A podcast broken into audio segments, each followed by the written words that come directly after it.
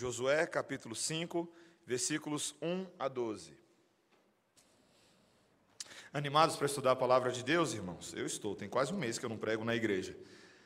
Estou feliz de estar de volta a este púlpito, mas louvo profundamente ao Senhor por todos os irmãos que serviram bem e serviram diligentemente nesses dias, cada um dos presbíteros, cada um dos candidatos e convidados que estiveram conosco, fielmente proclamando a Cristo, que é exatamente o que nós pretendemos fazer nessa manhã e aprender do nosso Redentor. Josué capítulo 5, versículos 1 a 12. Assim diz a palavra de Deus. Sucedeu que, ouvindo todos os reis dos amorreus que habitavam deste lado do Jordão, ao ocidente, e todos os reis dos cananeus que estavam ao pé do mar, que o Senhor tinha secado as águas do Jordão de diante dos filhos de Israel, até que passamos, desmaiou-se-lhes o coração, e não houve mais alento neles, por causa dos filhos de Israel. Naquele tempo, disse o Senhor a Josué: Faze facas de pederneira e passa de novo a circuncidar os filhos de Israel. Então Josué fez para si facas de pederneira e circuncidou os filhos de Israel em Gibeate Aralote. Foi esta a razão porque Josué o circuncidou. Todo o povo que tinha saído do Egito, os homens, todos os homens de guerra, eram já mortos no deserto pelo caminho. Porque todo o povo que saíra estava circuncidado, mas a nenhum deles que nascera no deserto pelo caminho, depois de terem saído do Egito, haviam circuncidado.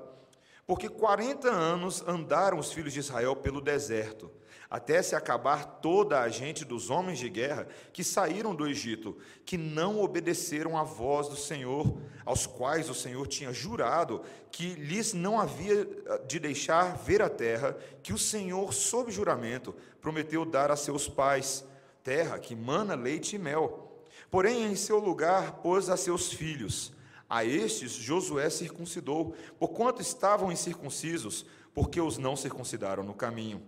Tendo sido circuncidada toda a nação, ficaram no seu lugar no arraial, até que sararam. Disse mais o Senhor a Josué: Hoje removi de vós o opróbrio do Egito, pelo que o nome daquele lugar se chamou Gilgal até o dia de hoje. Estando, pois, os filhos de Israel acampados em Gilgal, celebraram a Páscoa no dia 14 do mês, à tarde, nas campinas de Jericó. Comeram do fruto da terra no dia seguinte à Páscoa, pães asmos e cereais tostados comeram nesse mesmo dia. No dia imediato, depois que comeram do produto da terra, cessou o maná, e não o tiveram mais os filhos de Israel. Mas naquele ano comeram das novidades da terra de Canaã. Essa é a palavra do Senhor. Vamos orar. Senhor, nós te louvamos pelo santo evangelho que há de ser descoberto neste texto de Josué. Obrigado, Senhor, por nos trazer tão preciosa revelação e nos dar condições no nosso dia e no nosso tempo, por termos a tua palavra em nossas mãos, por termos o espírito intérprete da palavra do nosso lado, dá-nos condições de entendê-la neste momento, em nome de Jesus. Amém, Senhor. Como geralmente ficam as crianças quando elas chegam ao destino de uma viagem que já era ansiosamente esperada por muito, muitos meses? Vocês já viram como é que as crianças ficam? Alvoroçadas, não é? Eu tentei pensar em alguns sinônimos: ah, tresloucadas, barulhentas, alucinadas, e por aí vai. Recentemente eu vi um desses vídeos que são feitos para a gente chorar. Você já assistiu desses vídeos que são feitos para você chorar? É o único propósito do vídeo. Eu assisti um desses vídeos ah, de um adolescente, ah, um pré-adolescente, eu acho, no vídeo, vendo o mar pela primeira vez na vida.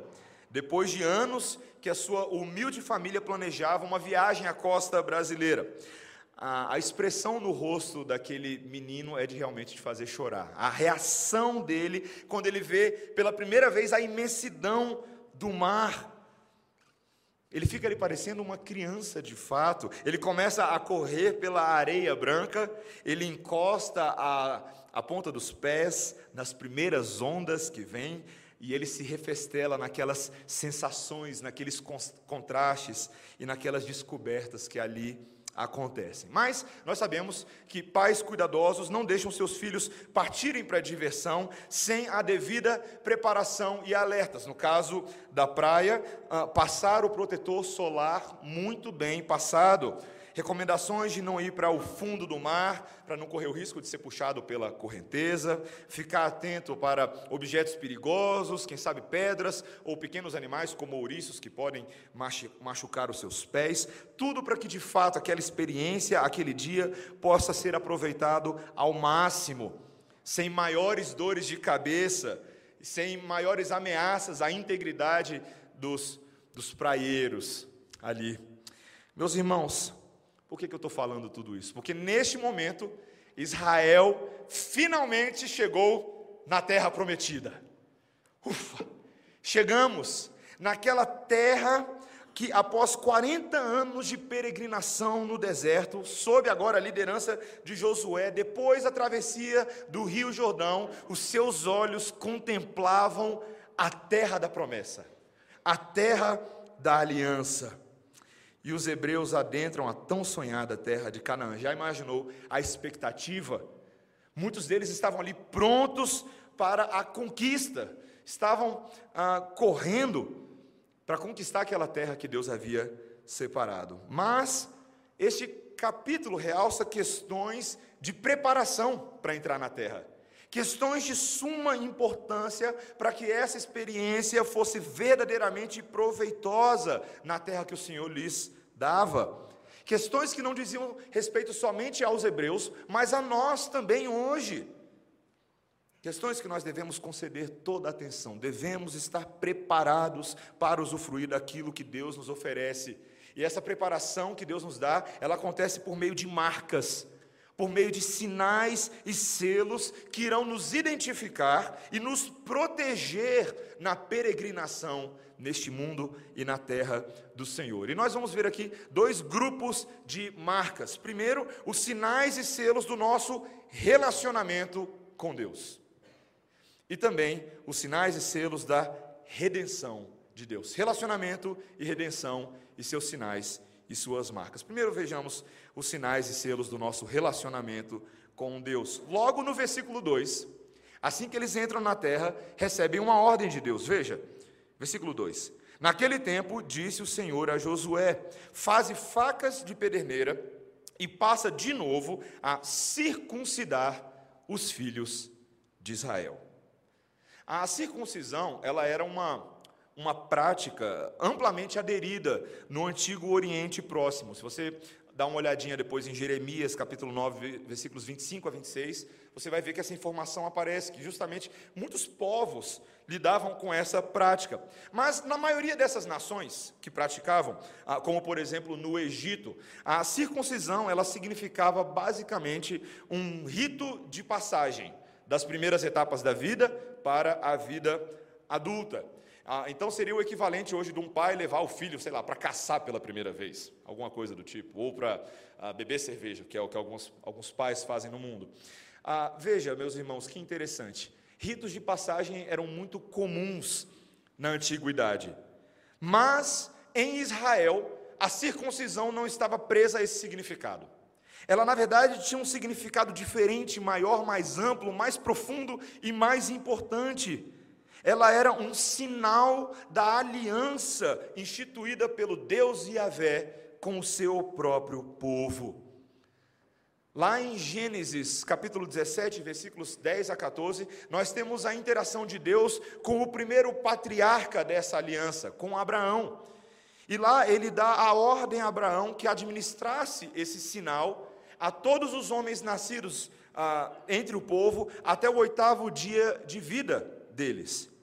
E este sinal na sua carne, na sua pele, a circuncisão, que era um sinal bem, bem visceral, bem sangrento, ela representava o relacionamento de Deus com o povo. O fato agora de que as alianças, as promessas de Deus eram repassadas de geração em geração agora, com um sinal que era colocado no órgão de reprodução do homem. Ali, naquele sinal, estavam contidas maravilhosas e gloriosas bênçãos e promessas de Deus. Primeiro, o senso de que cada um daqueles, daqueles identificados com o sinal agora de fato pertenciam ao povo de Deus. Eles fazem parte da aliança. Eles agora também têm uma identidade, uma identidade que os distingue do resto do mundo por causa do seu significado. Eles não são mais ah, misturados com os povos pagãos, eles são agora o povo separado por Deus. Também naquele sinal havia o lembrete da promessa de que Deus daria a eles uma terra para habitação. A promessa de que um dia estariam na terra que emana leite e mel. Um sinal também que uh, lembrava eles da proteção divina no processo, de que Deus era com eles e seria com eles todos os dias dessa peregrinação, e de que o favor de Deus, a misericórdia e a graça de Deus estava com eles. Mas eu pergunto para vocês, por que, que Deus daria essa ordem a Josué nessa altura do campeonato. Para para pensar na cena, não é estranho? O povo está ali na iminência de entrar na terra prometida com a cabeça na batalha, certo? E Deus vira para Josué e para o povo e fala: para tudo, para tudo, para tudo. Está na hora de circuncidar. Qual que era o motivo? O motivo é explicado nos versículos 4 a 6. Dê uma olhada comigo. O texto nos diz claramente que a razão pela qual Josué o circuncidou é porque, quando o povo tinha saído do Egito, os homens, todos os homens de guerra, já eram mortos no deserto pelo caminho. O motivo pelo qual isso aconteceu agora é porque a primeira geração de israelitas que havia saído do deserto havia havia saído do Egito, havia caído no deserto. E o motivo pelo qual isso tinha acontecido era por causa do pecado do povo durante o deserto, por causa da rebeldia, da transgressão da lei de Deus. O fato de que eles se voltaram contra Deus e contra Moisés, o mediador, o líder do povo e o mediador da aliança.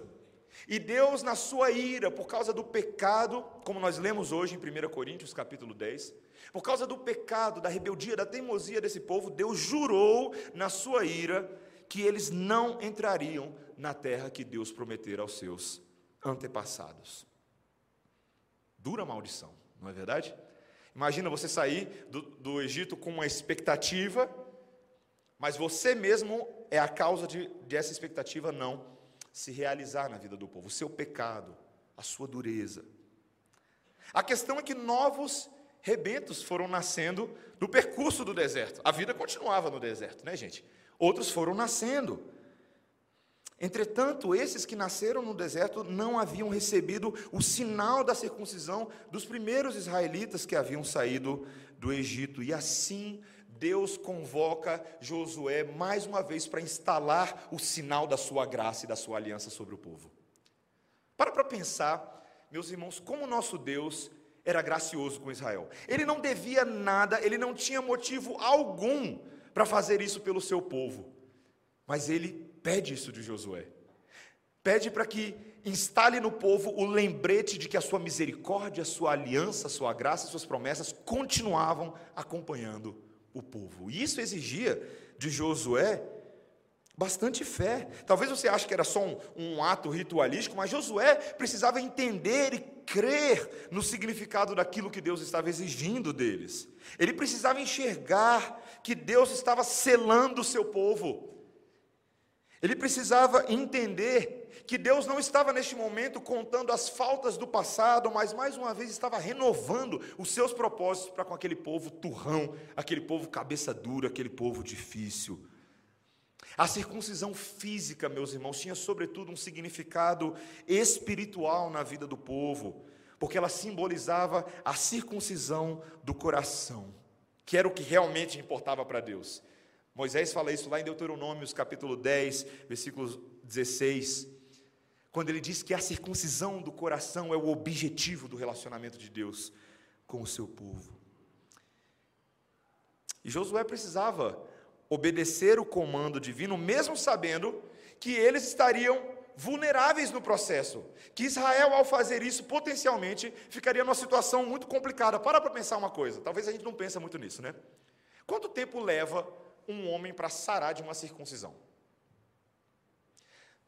Num tempo em que não havia tecnologia, não havia medicina, não haviam remédios, eram muitos dias. O texto mesmo deixa claro para a gente no versículo 8 que eles ficam prostrados ali alguns dias. E meus irmãos, os inimigos poderiam tirar proveito dessa situação. Se a notícia se espalhasse de que os homens israelitas estavam se circuncidando e que seus guerreiros estavam indisponíveis para a batalha, essa era a oportunidade ideal para uma invasão militar, não é verdade? Mas, meus irmãos, o Deus que exige do povo essa ordenança é o mesmo povo também que é o mesmo Deus que proporciona a ocasião para que eles façam isso. Existe um detalhezinho nesse texto que é maravilhoso da graça de Deus. É o primeiro versículo do texto. Olha o que ele diz: Sucedeu que, ouvindo todos os reis dos amorreus que habitavam deste lado do Jordão, ao ocidente, e todos os reis dos cananeus que estavam ao pé do mar que o Senhor tinha secado as águas do Jordão, de diante dos filhos de Israel, até que passamos, o que, que aconteceu? desmaiou-se-lhes o coração, e não houve mais alento neles, por causa dos filhos de Israel. Meus irmãos, os cananeus e os amorreus estavam tremendo nas cambitas, tremendo de medo. Por quê? Porque a reputação e a fama do Deus de Israel e das grandes conquistas militares que eles tinham os precediam. Meus irmãos, aquele povo daquela terra não sabia o que fazer. Quando nós estudamos a história de Raabe, quando a notícia chegou em Jericó de que o povo de Israel vinha, o coração do povo já ficou desesperado. O povo já ficou totalmente desesperado.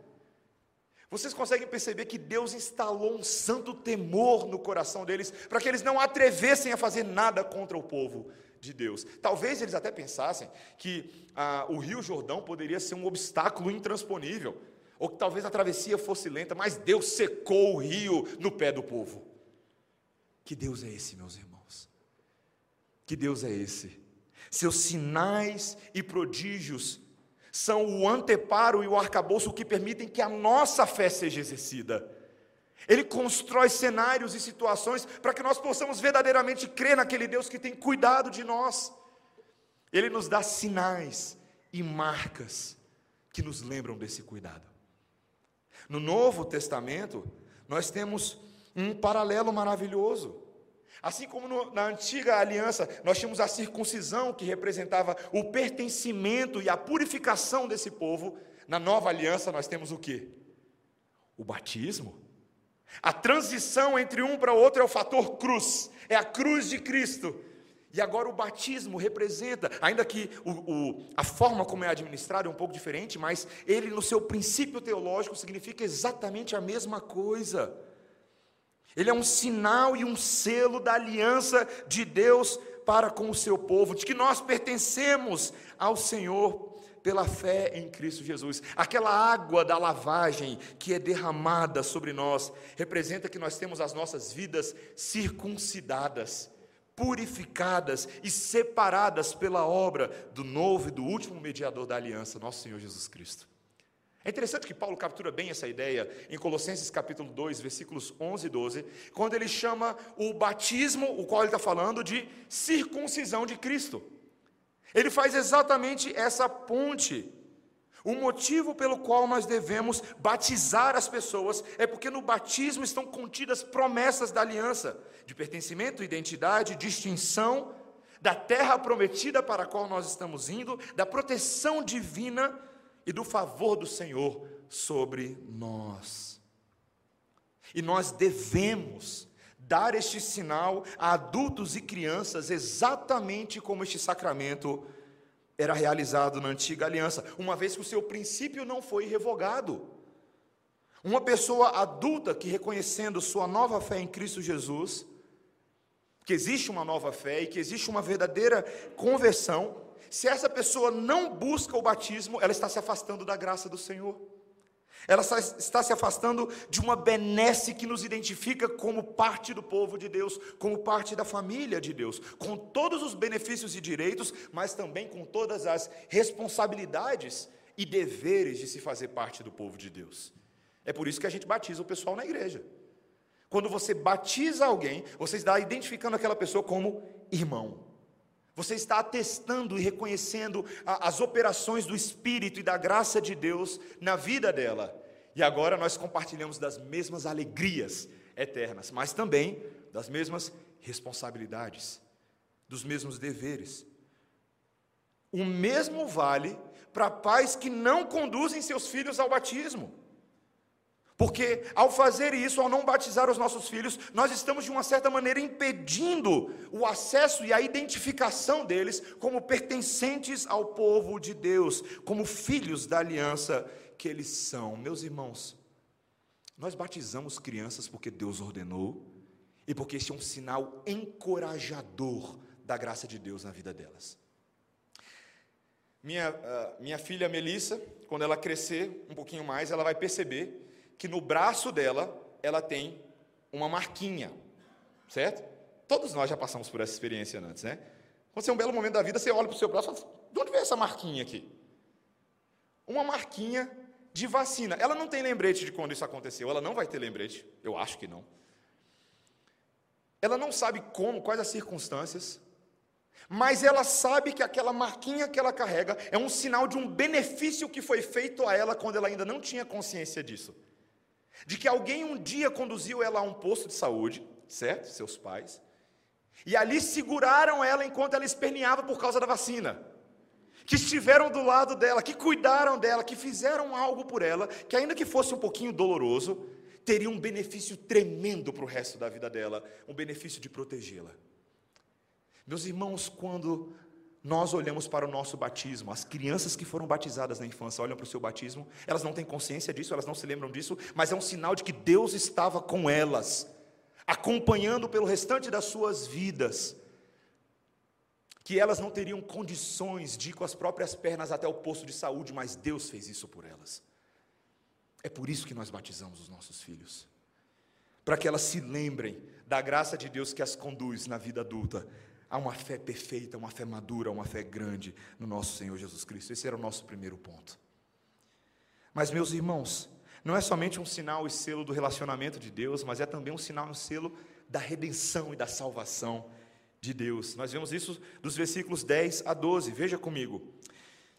Estando, pois, os filhos de Israel acampados em Gilgal, celebraram a Páscoa no dia 14 do mês, à tarde, nas campinas de Jericó comeram do fruto da terra. No dia seguinte, à Páscoa, pães asmos e cereais tostados comeram nesse mesmo dia.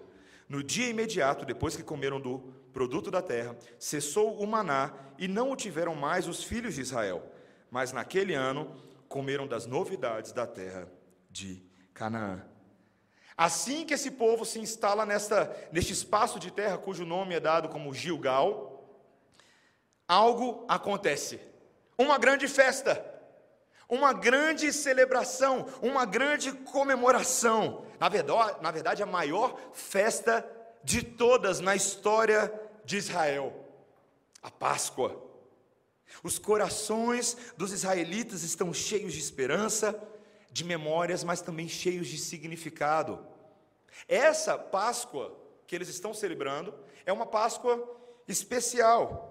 Em primeiro lugar, porque é a primeira Páscoa que eles comemoram na terra prometida, e apenas a terceira desde a saída do Egito. A última Páscoa que eles haviam celebrado tinha sido aos, aos pés do Monte Sinai, aproximadamente 39 anos antes. Ou seja, haviam alguns jovens e crianças ali que nunca tinham visto nem a cor da Páscoa, nem sabiam como se celebrar. Mas veja que eles seguem aquilo que foi prescrito pelo Senhor. Eles comem no dia certo, da maneira certa, eles se utilizam dos alimentos corretos. Essa Páscoa, meus irmãos, era uma, uma celebração especial, porque eles estavam agora no final dessa jornada do deserto, comemorando e se lembrando também que no início dessa jornada, eles começaram a maravilhosa peregrinação com o Senhor com a Páscoa. Era um poderoso lembrete de que Deus, no passado, havia libertado esse povo do domínio opressor do Egito e de Faraó, dos anos sombrios de escravidão. Naquela primeira ocasião, eles comeram um cordeiro imaculado, eles participaram da ceia de um animal sem defeitos e imperfeições. O sangue de cordeiros foi aspergido nos umbrais das portas por ocasião da décima praga do Egito, e quando o anjo do Senhor veio para tomar os primogênitos, ele não tocou nos filhos daquelas casas que estavam marcadas com o sangue. Um exemplo da morte substitutiva, um símbolo dessa morte representada. Mas aquela primeira Páscoa tinha sido complicada, meus irmãos. Eles tiveram que comer com medo, sob pressão. Eles iam ter que sair correndo no dia seguinte. O medo da perseguição dos egípcios, dos egípcios que de fato aconteceu. Mas agora, nesse momento, meus irmãos, eles comem tranquilamente, sem pressa, de forma festiva. Não é tão bom poder comer com tranquilidade? Quando você não tem que correr para o lugar, engolir uma banana em uma barrinha, quando você senta e come e aproveita o sabor da comida que está diante de você. Você ora. Eu vou, eu vou denunciar meu sogro Jair. Meu sogro Jair, a primeira vez que eu o conheci, ele fechava os olhos quando comia as coisas assim. Como se estivesse saboreando cada grão de arroz que entrava na boca dele. Meus irmãos, essas pessoas estão saboreando o momento. A salvação de Deus sempre os acompanhou, sempre os sustentou, e apesar dos 40 anos de transgressão, Deus os trouxe até este momento. O versículo 12 nos traz uma informação muito curiosa e até um pouco estranha. Talvez você pudesse pensar: no dia seguinte, imediatamente seguinte, o que, aconteceu? O maná cessou. O café da manhã de Deus de todos os dias, que os acompanhou sobrenaturalmente no deserto, cessou. Será que Deus estava cancelando o seu favor sobre eles? Não, meus irmãos. É o contrário. Eles chegaram na terra que emana leite e mel, na terra boa de Deus, na terra perfeita. Que maná o quê? Mas não há mais necessidade disso. Agora nós temos aquilo que é bom, uma terra que dá para nós a sua produtividade uma terra maravilhosa, e o povo poderia trabalhá-la, poderia cultivá-la. Era o sinal de uma nova era, de um novo tempo na vida do povo. Meus irmãos, o Senhor nos dá celebrações que marcam a aliança dele conosco. Eu e você temos visto muitas celebrações nesse dia, né? Qual foi a grande celebração do povo brasileiro nesses últimos dias? O carnaval. Uma celebração que nos deixa com o coração triste e sombrio uma celebração caracterizada pela comemoração da carne, pelo dar vazão àquilo que há de, há de mais obscuro dentro de nós, os desejos sexuais, os impulsos, as loucuras do coração do homem. Nós assistimos quase que de forma inerte todas essas coisas. Muitas pessoas no mundo celebram sem saber exatamente o que estão celebrando estão celebrando muitas vezes a morte. Mas, meus irmãos, nós também recebemos uma ordem de uma celebração. Uma celebração que contém morte, mas ela é uma celebração sobre a vida. Quando nós temos a transição da circuncisão para o batismo, também temos uma, uma transição da Páscoa para a nova Páscoa, para a ceia do Senhor, para aquela que celebra o ato perfeito do maná que desceu do céu, do pão da vida que desceu do céu, para se oferecer por mim e por você. Cristo, o Cordeiro Pascual, como ele é chamado no Novo Testamento, instituiu também um sacramento que memorializa sua vida e sua morte, a Santa Ceia. Ela, ela tem vários desses mesmos elementos. Veja como ela é parecida com a Páscoa. A Santa Ceia nos lembra que nossa caminhada cristã começou com libertação. Que na minha e na sua vida, Deus nos arrancou com forte mão do domínio do Egito, do faraó deste mundo, do pecado que nos aprisionava. Cristo nos libertou do império das trevas. A ira de Deus que é derramada no mundo pela sua impiedade, ela não nos toca, porque o sangue do Cordeiro está nos umbrais das portas da nossa vida, ele não nos alcança. Somos intocados, porque o nosso Cordeiro foi pendurado no maldito madeiro, em nosso lugar.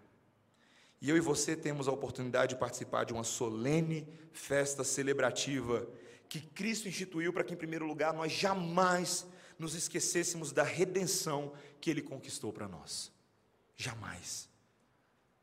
Mas para que nós também nos lembrássemos que hoje nós temos comunhão com Ele. Que aquele que morreu também ressuscitou, vive e conosco se relaciona neste exato momento. Hoje à noite eu e você teremos a oportunidade de participar da ceia do Senhor.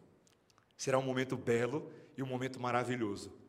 E os nossos corações serão aquecidos e fortalecidos nessa esperança de que o nosso Deus se relaciona conosco, de que o nosso Cordeiro vivo está e que nós podemos viver uma vida para Ele.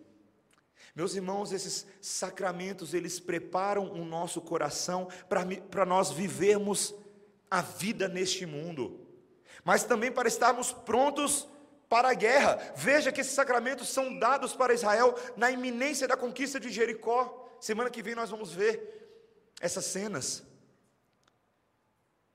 Todos os dias, eu e você lidamos com guerra, não é verdade?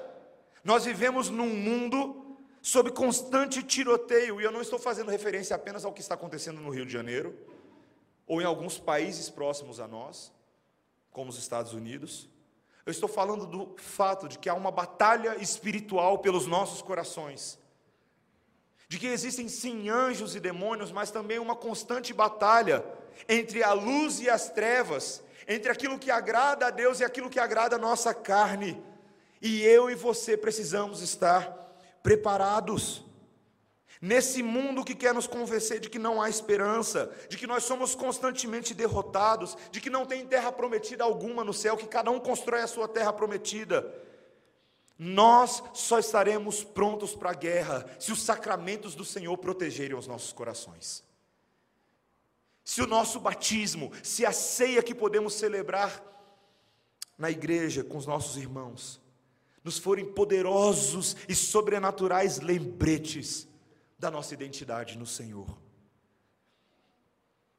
Essa ideia, meus irmãos, se você, se você é alguém que está chegando ah, no contexto de uma teologia reformada mais recentemente, se você é alguém que está estudando calvinismo, se você é alguém que nasceu numa igreja presbiteriana e já tem estudado essas coisas há um tempo, você sabe como essa doutrina é preciosa na história do desenvolvimento da doutrina. A Confissão de Fé de Westminster, o Catecismo Maior, pergunta 162, ele diz assim: O que é um sacramento? E ele coloca da seguinte maneira: O sacramento é uma santa ordenança de Deus, instituída por Cristo em sua igreja para fazer três coisas por nós. Três coisas. Primeiro, ela cela e significa e confere a nós os benefícios da mediação de Cristo ela nos lembra, ela nos imprime essas coisas, é uma tatuagem divina sobre nós, para que nós nos lembremos de que nós pertencemos ao campo dos benefícios do reino de Deus. Em segundo lugar, ela nos fortalece e nos aumenta a fé e todas as mais graças e nos obriga à obediência. Gera fé em nós. Quantas pessoas querem ter fé neste mundo, não é verdade? Quantas pessoas querem ter maior fé? Sabe qual é a ordem da Bíblia? Participe dos sacramentos. Participe deles. Seja tocado, seja movido, seja transformado por este momento. Você vai ver o seu coração crescendo em fé. Mas em último lugar, ele diz que ela testemunha, esses sacramentos testemunham e nutrem o amor e a comunhão de uns para com os outros, porque distingue a família de Deus de outras famílias. Meus irmãos, é assim que nós somos fortalecidos, comendo em família. Eu amo comer em família, amo. Sempre que eu estou com meu pai, com meu irmão, com a minha mãe, agora com Débora na minha vida e com Melissa, é uma festa com os meus sogros, com os meus primos, com os meus tios. E eu creio que para nós é uma festa ainda maior, não só porque nós somos família biológica uns dos outros, ou família por ordem do casamento, mas porque o sangue do Cordeiro está sobre nós. É tão bom, meus irmãos, poder sentar à mesa com irmãos que são lavados e remidos, porque num dia nós estaremos sentados em outra mesa, estaremos numa boda melhor, na presença do Cordeiro Santo de Deus que por nós se entregou e hoje vive. Nós estaremos todos na presença dEle. Meus irmãos, o Senhor nos convida a viver uma vida com Ele, e um dia na eternidade nós estaremos em plena e perfeita diversão na presença do nosso Deus. Mas pais cuidadosos não deixam seus filhos viverem nesse mundo sem a devida preparação e alertas. É isso que Deus faz ao nos dar os sacramentos. Ele está te dando o protetor solar do Espírito Santo, meu irmão, para você não se queimar nesse mundo. Ele está te dando a oportunidade de você entrar nas águas desse mundo, atentos para os objetos que podem furar o seu pé, para os ouriços desse mundo. O Senhor está protegendo a cada um de nós, para que possamos usufruir perfeitamente, não só agora, mas de forma ainda mais especial, das praias da Nova Jerusalém. Nós estaremos um dia num lugar, num lugar, num local que nos assegura leite e mel de qualidade muito superior às praias do Nordeste. Muito melhor. Mas nós devemos estar preparados. Preparados para a batalha que estamos vivendo hoje, mas preparados também para a vitória que já usufruímos em Cristo Jesus hoje e usufruímos, usufruiremos de forma perfeita quando ele retornar para nos resgatar. Amém? Vamos orar, irmãos. Senhor, obrigado porque nessa manhã nós somos lembrados de que o Senhor já era por nós quando nós nem ainda havíamos consciência disso, nem tínhamos consciência disso. Senhor, obrigado porque nessa manhã o Senhor nos lembra de sinais, de selos, de marcas de vacinas da parte do Senhor, que fazem por nós uma obra única e maravilhosa a obra de nos proteger, de nos preservar, de nos conduzir em santificação, de glória em glória, de novidade em novidade, a viver a vida que Cristo conquistou para nós. Senhor, obrigado por tão grande benesse, obrigado por este amor, Obrigado por esta misericórdia, Senhor. Se isso não nos parecia tão valoroso até este momento, Espírito Santo de Deus realça nos nossos corações o valor destes sacramentos. Senhor, nos dá a alegria, a força, a energia e a coragem que precisamos da tua parte para não esmorecermos diante da guerra deste mundo.